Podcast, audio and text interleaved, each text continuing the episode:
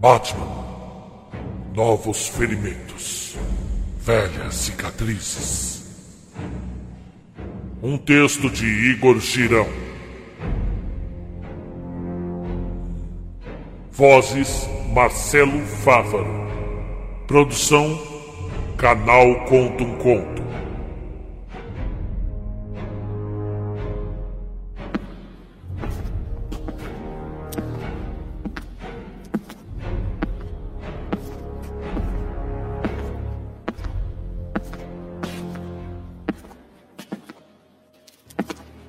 Bruce andou lentamente até a bancada de testes. Era instalada no caminho que cercava parcialmente a plataforma giratória onde estava o carro. Pousou o capuz e respirou profunda e dolorosamente. Baixou os olhos e olhou para a superfície brilhante. Viu seu reflexo desenvolvendo um olhar duro. Eu um dia fui jovem. O rosto ainda é duro, mas há mais linhas nele do que eu costumava lembrar. Do crepúsculo à alvorada, não há estações na tumba que é essa caverna que minha alma vive. Gotham está sempre sobre uma eterna noite chuvosa. Ou sou eu que a percebo assim?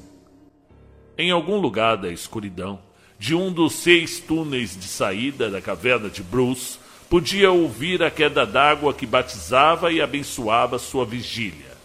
Ele não tinha crenças em algumas simbologias, mas um rito precisava apenas de alguém.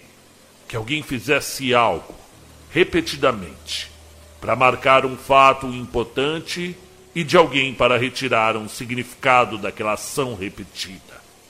Os túneis levavam para caminhos imbricados, que faziam parte da floresta de propriedade dos Wayne, desde a fundação da mansão Bristol.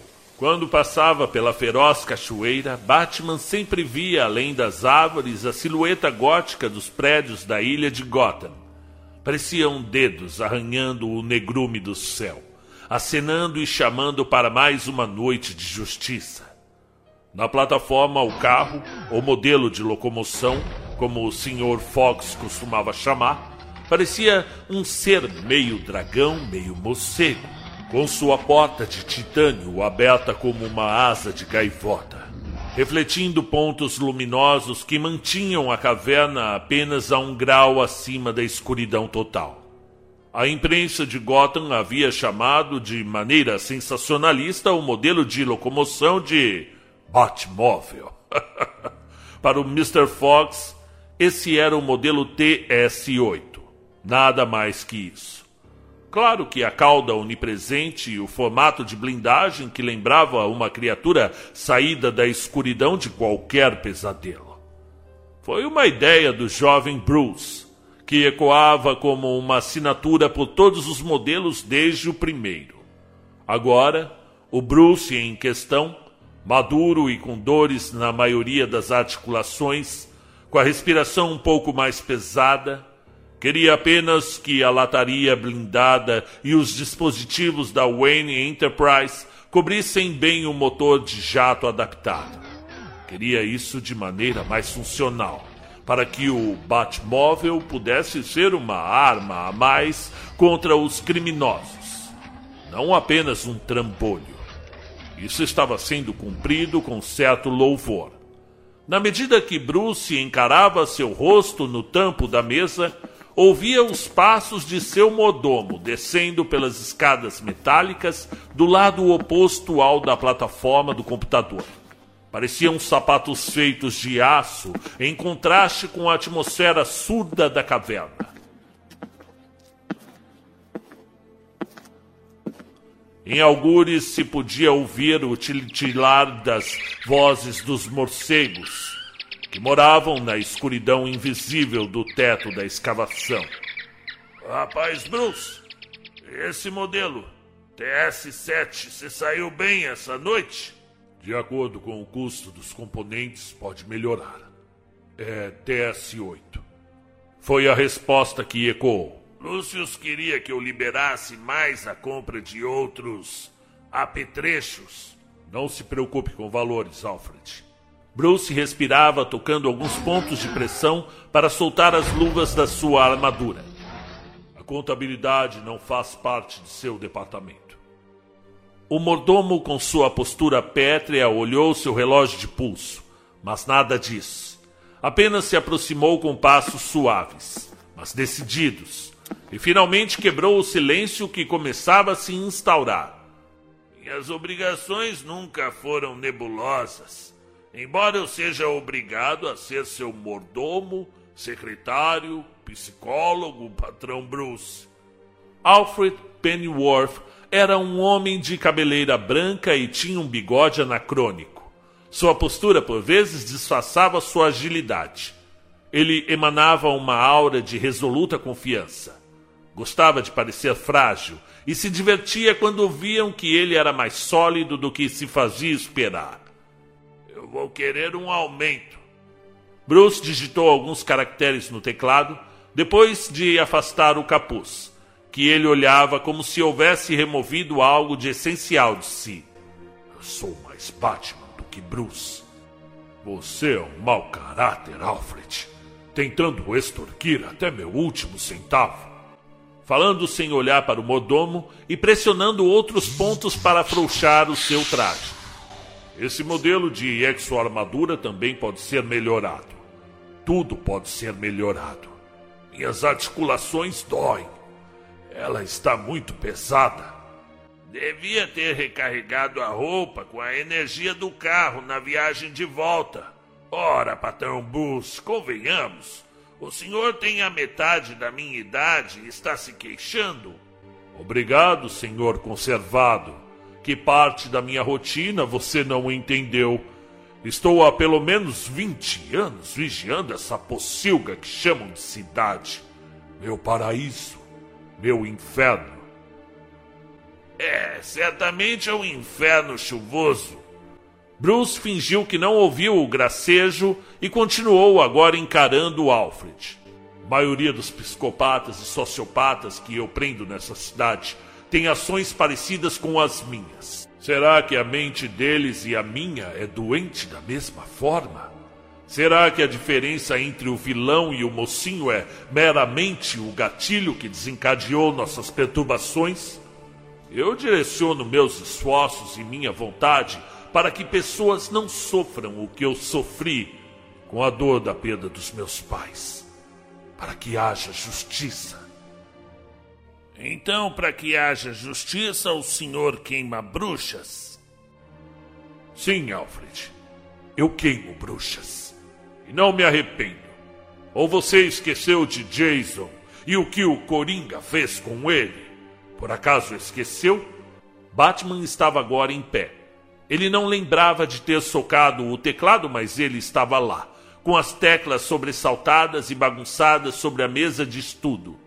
Algumas, inclusive, voaram para dentro de uma xícara de café que, por algum motivo, ainda estava lá esquecida. Não seja tão rígido com você mesmo, jovem Bruce. Gotham antes e depois do Batman. São duas cidades diferentes, veja. Hoje posso ver pessoas com sonhos em meio às nuvens escuras. Hoje posso sentir que o sol nasce. Não para mim, Alfred. Não para mim.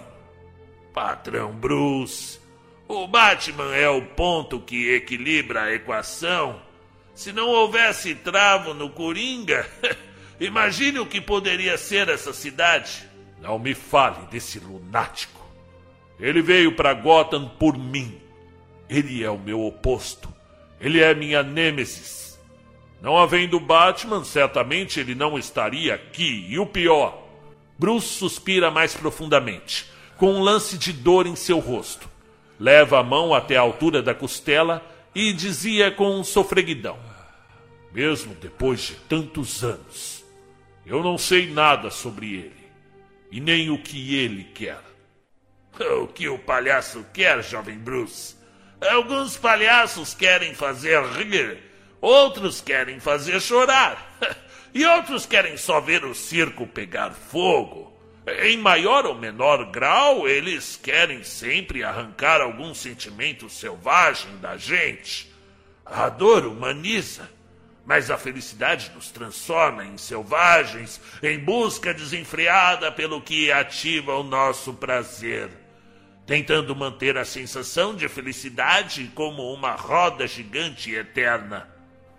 O Batman ouviu cada palavra do mordomo, lembrando que Alfred, assim como seu pai antes dele, ambos com suas roupas alinhadas, seus sotaques ingleses, mesmo que a maior parte da vida dos dois tenha sido em Gotham. Os Pennyworth sempre foram um elo que o transportava para os melhores momentos de sua infância. Levava sempre por vielas de pensamento que remontavam algumas tardes de outono, quando seu pai tinha algum tempo para cavalgar na propriedade com ele o lançava a lembrança sobre sua mãe colhendo flores com a criança Bruce. Era até curioso como algumas memórias empoeiradas vinham à tona mesmo quando faziam tanto tempo que estavam profundamente guardadas. Mesmo na mente de uma pessoa com a cabeça de Bruce Wayne, atormentada, traumatizada, ocupada, cansada e por vezes até amedrontada. Parecia que Alfred havia vindo junto com a mobília, junto com a propriedade. Ele parecia que havia sido herdado, assim como todo o resto. Era curioso porque Bruce, paradoxalmente, não o tratava como uma herança. Apesar de ter entrado na vida do jovem Wayne juntamente com todo o resto, Alfred era a família de Bruce. Era tudo que havia de ligação entre o milionário e sua humanidade separada do senso implacável de justiça do Batman. Como está o dia lá fora, Alfred? Bruce desmontava o exoesqueleto na parte dos ombros, soltando a capa e as braçadeiras. Os microtubos de refrigeração assobiavam ao serem desconectados, e o pescoço de Bruce estalava ao se torcer para retirar o traje. Está anunciando um dia agradável, senhor.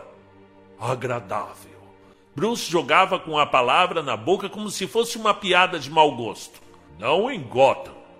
Essa cidade é apenas sombras e chuva.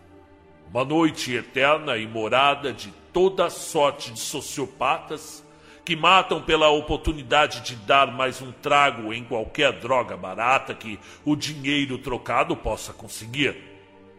É, é, a frente fria foi empurrada para o sul e os ventos agora são tão fortes que se pode até empinar pipas nos jardins. O senhor devia dar uma olhada. Alfred enfim viu um meio sorriso de seu patrão. Não, Alfred. Hoje talvez não. Respondia Bruce, ofegando ao mesmo tempo que soltava as palavras. O mordomo retribuiu o sorriso e impertigou. Ele havia descido até a caverna porque os sensores de proximidade via GPS do móvel TS-8 haviam disparado e porque também tinha algum outro motivo que ele já nem se lembrava mais. De qualquer forma, via um sorriso brotar dos lábios de seu menino. Isso já era uma vitória para o insistente mordomo, que teimava em tentar irradiar leveza ao seu patrão. Devo fazer o seu café da manhã, jovem Bruce? O velho já caminhava de volta e virou para fazer a última pergunta. Sim, Alfred. Ai, e traga as bandagens também. Você costumava checar meus sinais vitais antes de sumir. Falou reclamando e tocando as costelas. Vamos, patrão Bruce, o senhor sobreviverá. Sempre sobrevive. E além disso, você ainda não me deu o aumento. Você estava falando sério? Bruce falava erguendo uma sobrancelha. Claro, eu quero um plano odontológico incluso. Semana passada tive uma dor de dentes que, pelos deuses, foi extremamente inconveniente. Acredita que. A voz de Alfred começava a se perder escada acima, deixando Bruce com seu escuro e seus pensamentos.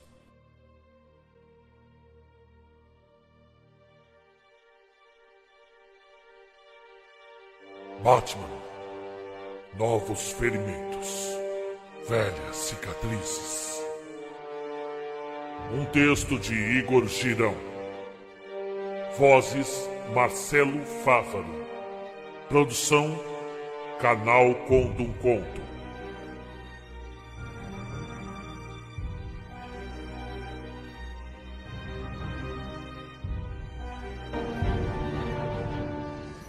Na mente do Batman, Gotham era sempre da maneira que ele via agora. Cheia de recantos escuros e vielas que pareciam com bocas que levavam direto ao submundo. Isso não era muito errado quando se tinha em mente que o termo submundo em questão era o mesmo para designar o mundo da máfia e dos criminosos selvagens e o abismo infernal, que geralmente dava o sentido ao verbete.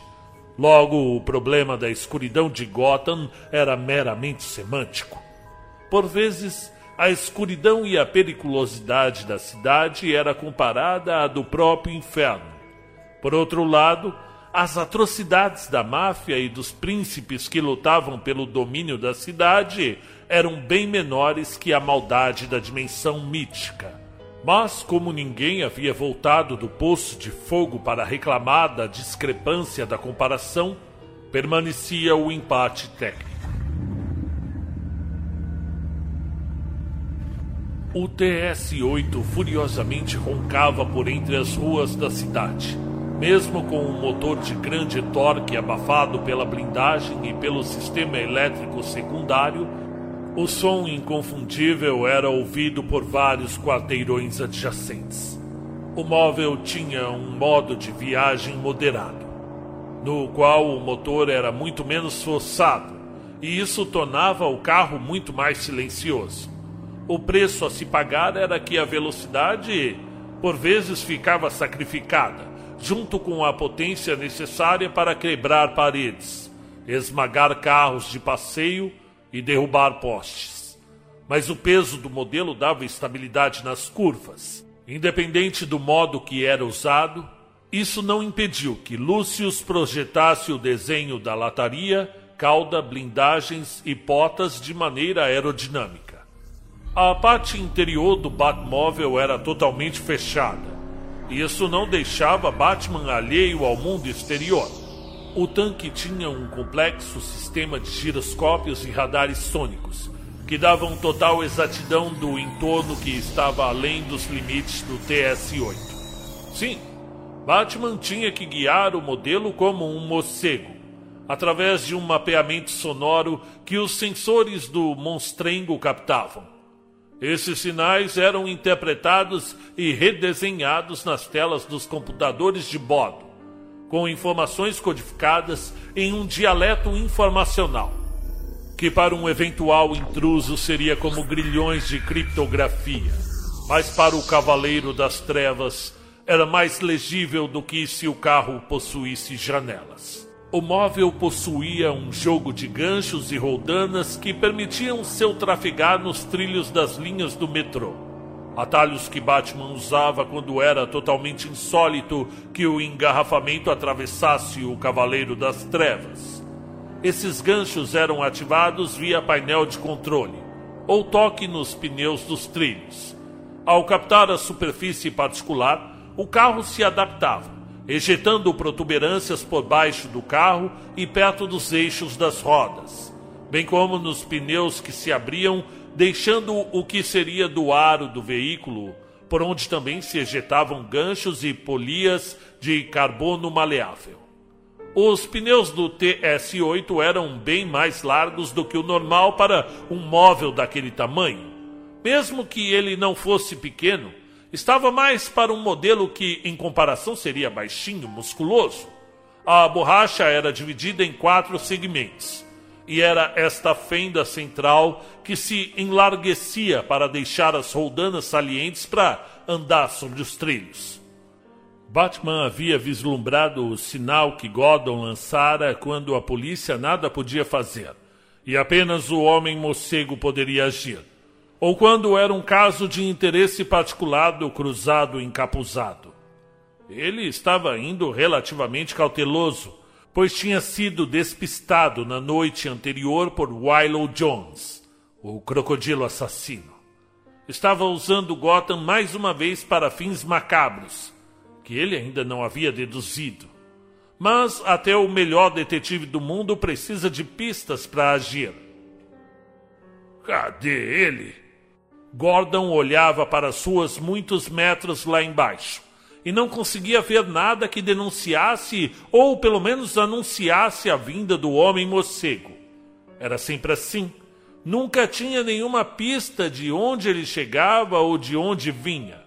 O fato é que, uma vez que o sinal era disparado, o Batman sempre vinha até o terraço daquele mesmo prédio, o departamento de polícia. Gordon não queria saber quem era o herói de Gotham. A imprensa alardeava e perseguia isso como um cão corre atrás de um carro. Mas se por algum golpe do acaso a identidade do Cavaleiro das Trevas fosse desvendada, Gordon imaginava que, assim como o cão não sabe mais o que fazer com o carro quando ele o alcança, a imprensa poderia descobrir que o símbolo do morcego seria melhor se não fosse violado. Mas isso eles descobririam mais tarde. Aliás, tarde demais. O vento no alto do prédio estava um pouco mais veloz do que o de costume. O casaco de Gordon se movia, dando a impressão que um fantasma insistente o puxava de modo implacável. O chapéu era segurado. Vez por outra, e até mesmo ali, no alto do DP de Gotham, alguns detritos eram revolvidos com força do vento. Vem vindo uma tormenta por aí. O comissário comentou algo consigo mesmo, em meio a olhares que esquadrinhavam os arredores, tentando adivinhar por onde chegaria o homem morcego. Acha que ainda chegará? Gordon sobressaltou-se ao ouvir a voz rouca de um pária da sociedade. Mas esse espécime é diferente. Tal qual Robin Hood, ele é ambíguo. Talvez não com os mesmos motivos, mas definitivamente são iguais e diferentes. Essa sua mania de chegar de repente ainda acabará com esse coração. Esqueceu que agora sou um velho? Gordon continuou segurando seu casaco e caminhando até o holofote com o sinal do Batman, desligando e retraindo. Nunca deixei de acreditar que um dia conseguiria notar quando você chegasse. Antes eu alimentava essa esperança, mas agora eu tento te ver chegar só para jogar na sua cara que isso é possível. Batman se achou engraçado, não sorriu e continuou de pé onde havia sido visto pelo comissário. Ontem, a lua estava brilhante. O Cavaleiro das Trevas falava com sua voz meio grunhido e meio barítono. Sabe o que isso significa? Era uma pergunta retórica lançada ao comissário. Mas, como questão de honra, ele não se dignou a responder o gracejo, mudando completamente de assunto. O comissário estava acostumado com o profissionalismo soturno do Batman. O que tem o Sr. Mon? Sabe melhor do que eu que esse aí já foi pro saco. Gordon falava com o homem morcego, mas olhava ao longe. Ou deu para acreditar em lobisomens? Pode ser. Mas uma gangue foi vista no bairro chinês usando a velha insígnia do coreano. Coreano? Gordon deu um leve pigarro e logo se recompôs. Isso não faz diferença. Ele tinha a pele amarela e os olhos puxados. Isso é o suficiente para que ele seja diferente dos homens dessa cidade. Coreano de nascença, vietnamita de sangue, Bong Joon Choga Mikato. Era o nome antes dele adotar o bom e americano nome de Mickey Chan. Supostamente porque Mickey é a figura americana ligada ao entretenimento infantil mais emblemática. E talvez internacionalmente conhecido e Chan, porque sim, provavelmente ele gostava do Jack Chan. E ele é uma figura asiaticamente americana. Está falando isso com alguma base real ou mera especulação de sua mente doentia? Preciso fazer a papelada? O morcego agora crispou os lábios em um simulacro de sorriso. Para um homem morto, ele está certamente no lugar errado. Ele tem um túmulo no cemitério de Gotham e eu escoltei o corpo dele do Arkham para o necrotério. Quantas vezes você viu o corpo do nosso coreano? Onde você quer chegar? Gordon sabia que Batman não desenrolava nenhum assunto sem que não tivesse um bom motivo, ou falava sobre algo que já não soubesse, com informações suficientes para deixar qualquer telejornalista ou blogueiro de queixo caído. Você me chamou aqui, comissário. Então comecemos por você. Batman ouvia Gordon falar e notava o quanto o céu de Gotham era opaco até na noite. Não estava chovendo naquele momento, mas as paredes dos prédios e o asfalto lá embaixo estavam lustrosos. As nuvens chumbo cobriam maior parte das estrelas. O ar estava estagnado e frio. O dia pode ter sido ótimo, mas a noite estava cobrando seu quinhão de lugubridade. Já faz três dias que aportam navios no porto de Gotham e descarregam contêineres com alguma coisa que nós policiais não temos como checar. Primeiro, porque está com a papelada toda em ordem. Em Gotham, isso é o equivalente à carta branca. Um nome grande e burocracia em ordem é eficiente para quase todos os policiais. Da mesma forma, um nome pequeno e uma papelada igualmente em ordem não adianta nada. Em segundo lugar, está tudo no nome da mulher do prefeito. Entende agora o que eu falo sobre nomes grandes? Deve ser maquiagem. Batman continuou fitando para o horizonte incerto e totalmente escuro. Dizem que ela precisa se sentir bonita às vezes. E desde quando você começou a fazer piadas, meu camarada? O comissário rosnou entre um meio sorriso e um tom inquisitivamente curioso. Isso não é trabalho para mim. Batman disse, se referindo ao porto. Por enquanto. Mas vou ficar de olho. Nem tudo é o que parece ser. De alguma forma, eu sei que isso não está certo. Digamos que é o meu sexto sentido policial. Gordon arrumava os óculos segurando para não caírem devido a um vento repentino. Eu preciso visitar um morto. e como vai fazer isso? Oh, eu ainda não acabei com você, morcego. Morcego? Repentinamente, Gordon se virou para o lugar onde Batman estava, mas ele já havia ido. Capítulo 3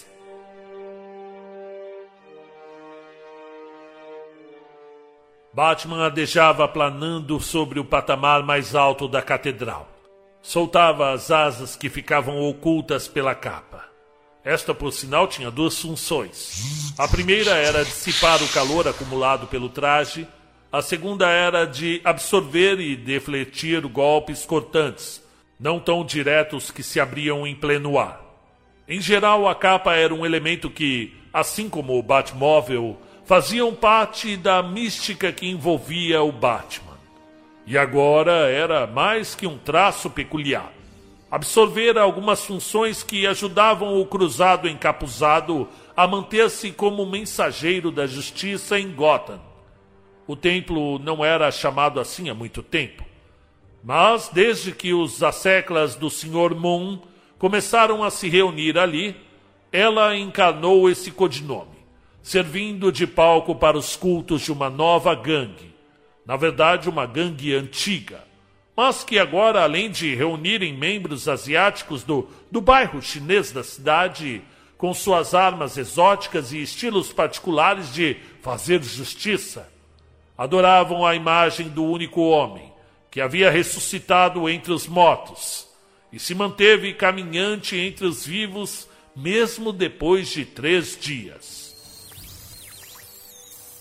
Cronos, ative o sonar e a visão térmica. O Cavaleiro das Trevas deu a ordem para o seu sistema intracraniano.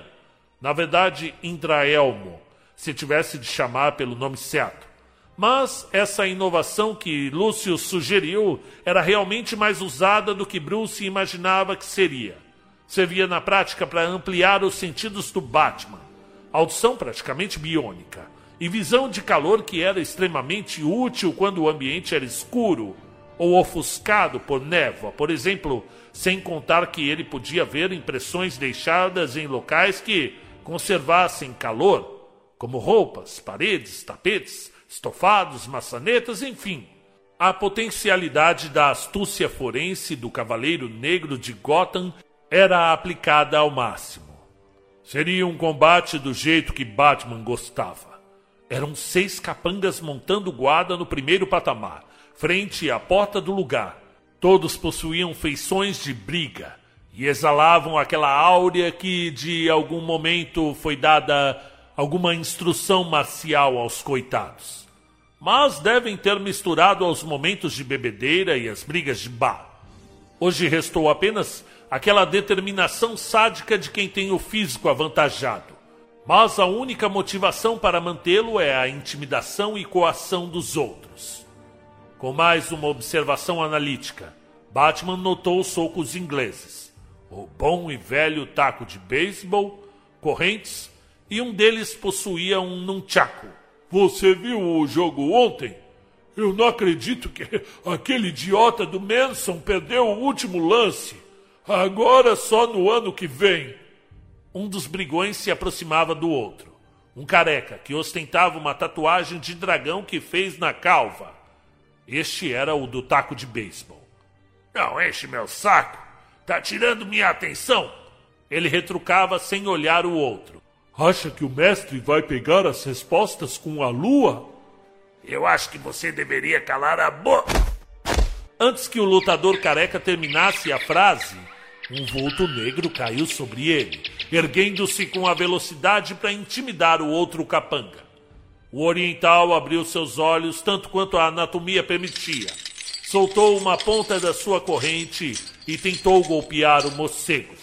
Em um movimento antecipado, Batman deixou os elos de aço se enroscarem em seu braço, puxando o homem e em seguida lhe dando uma cabeçada ferindo a testa do lutador, e antes que o capanga pudesse entender o que se passava, ele desferiu mais duas cabeçadas, até que ouvisse um som de ossos fraturados. Enquanto isso, outros vinham para tentar ajudar a neutralizar o morcego, que por sua vez deu outra cabeçada no primeiro e um pisão no careca que tentava se levantar. Um gemido abafado e um estalar veio do lugar do qual o cavaleiro de Gotham pisou. Batman se afastou do primeiro com um chute frontal no peito, ficando com a corrente, dando duas voltas na arma e arremessando-a longe. Ele não gostava de usar nada de ninguém. Só quatro de pé. Isso vai ser rápido. Uma pena. Batman arrancou na direção de um oriental com um soco inglês quebrou a guarda dele com um movimento de abertura de braços e o golpeou seguidamente no peito, rosto e pescoço. Sobrou para o queixo e para a têmpora. Socos rápidos do Jet Kundo, um chute na patela e um uppercut para finalizar. O pé, ainda antes de tocar no chão, depois do chute na patela, foi atirado no queixo de outro que vinha por trás. Um chute giratório mudando a base do próprio morcego, que via mais um cair e ficava de frente para o terceiro que procurava ser furtivo. Ou seria medo? Ele se aproximava por trás do Batman com uma faca. Um, dois golpes tentando furar o cruzado encapuzado.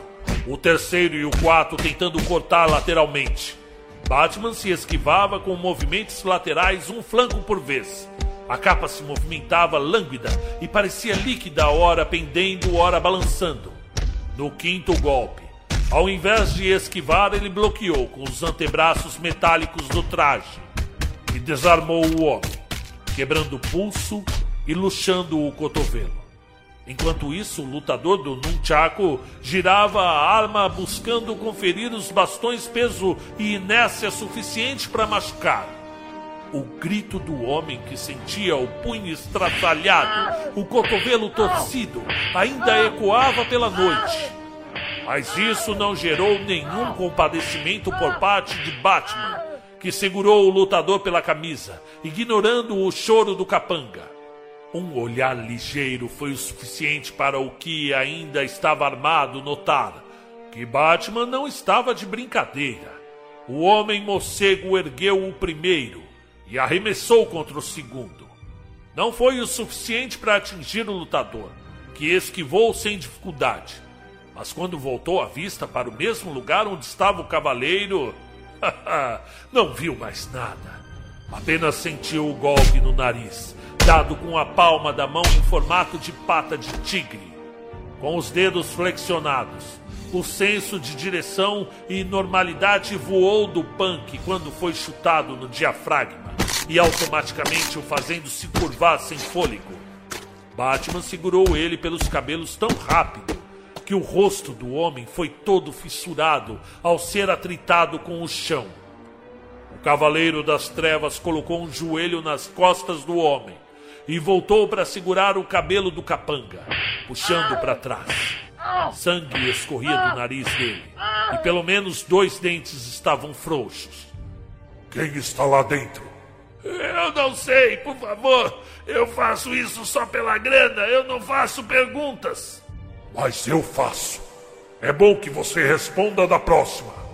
Alguns tufos de cabelos eram arrancados pelo sacolejar involuntário o senhor Moon voltou? Ele contratou vocês? Vai se fuder, Batman. Eu já falei que eu não sei de nada. Vai me matar? Eu sei que você não mata. o brigão, subitamente tomado por aquela coragem inexplicável de quem, quando está acuado. Não, eu não mato. Batman levanta, batendo a cabeça do homem no chão, fazendo-o desmaiar instantaneamente torcendo seu cotovelo até ouvir um estalo, girando como se virasse a válvula de uma enorme torneira. Eu estou de saco cheio.